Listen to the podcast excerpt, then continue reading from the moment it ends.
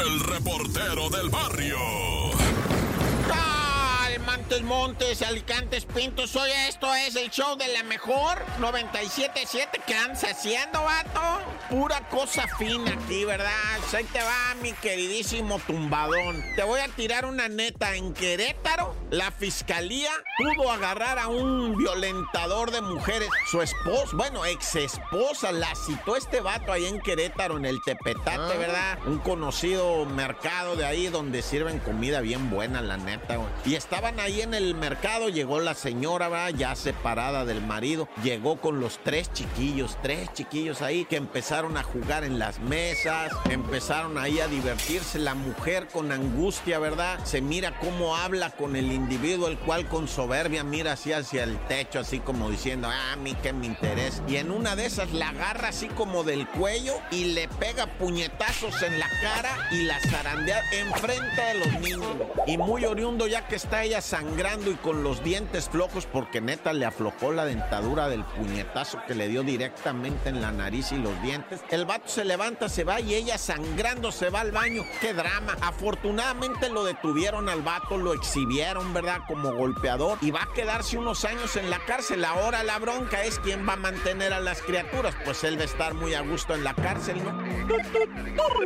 Y bueno, tristeza absoluta, ¿verdad? En Kansas City, donde tenemos tantos paisanos por allá, yo no sabía que tantísimo mexicano, sobre todo de Jalisco en Kansas City. Bueno, pues hay una locutora, ¿verdad? Mm, México-americana, su papá también de Jalisco, músico, don Beto, ¿verdad? La locutora de allá de una estación de radio fue la persona que murió en el tiroteo de Kansas City.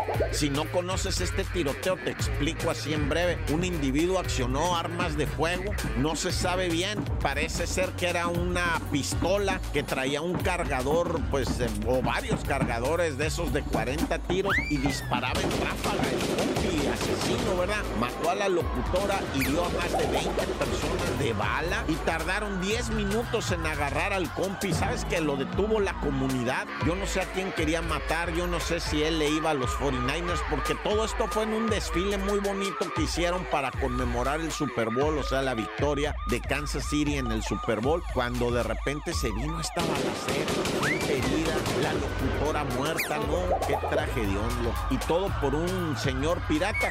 Joe Biden rápido dijo, ¿saben qué? Háganme caso, vamos a prohibir de una buena vez lo de las armas de fuego, sobre todo las de grueso calibre, los cargadores de alta capacidad como el que traía este vato. Es que mira ahorita una Glock, una pistolita, escuadra, ya tiren ráfaga y si le metes un cargador, ¿verdad? Extenso de 40, 60 tiros porque los hay. Pues imagínate, hay barriles para pistola, padre de 100 tiros, barriles. Pues es así como una locura, ¿verdad? Esto de las armas allá. O sea, es el deleite. Tú vas a una feria de esas y juicio de veras que no lo puedes creer la cantidad de cosas que te venden ahí para las armas y te lo venden así tal cual, ¿verdad? Excepto, claro, no te van a vender un Barret, que por cierto en la mañanera los Barret oyeron eso de las balas que traen ahora, ya perforan cualquier blindaje. Qué terror, lo corta.